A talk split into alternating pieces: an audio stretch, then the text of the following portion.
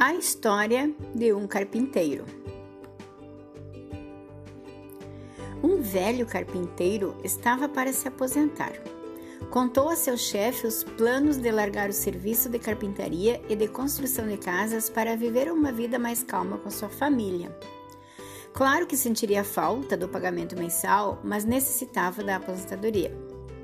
O dono da empresa sentiu em saber que perderia um de seus melhores empregados e pediu a ele que construísse uma casa como um favor especial. O carpinteiro consentiu, mas com o tempo era fácil ver que seus pensamentos e coração não estavam no trabalho. Ele não se empenhou no serviço e utilizou mão de obra e matéria-prima de qualidade inferior. Foi uma maneira lamentável de encerrar sua carreira.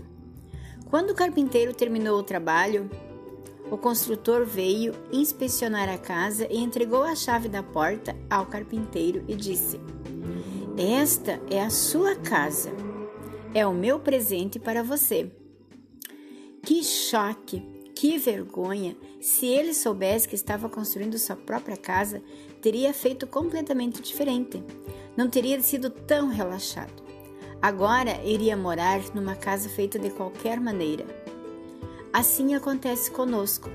Construímos nossas vidas de maneira distraída, reagindo mais que agindo, desejando colocar menos do que o melhor. Nos assuntos importantes, não empenhamos nosso melhor, nosso melhor esforço. Então, em choque, olhamos para a situação que criamos e vemos que estamos morando na casa que construímos. Se soubéssemos disso, teríamos feito diferente. Pense em você como um carpinteiro. Pense sobre sua casa.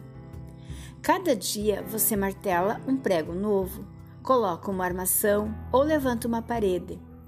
Construa sua casa sabiamente. Sua vida de amanhã será o resultado das atitudes e escolhas que você fizer hoje.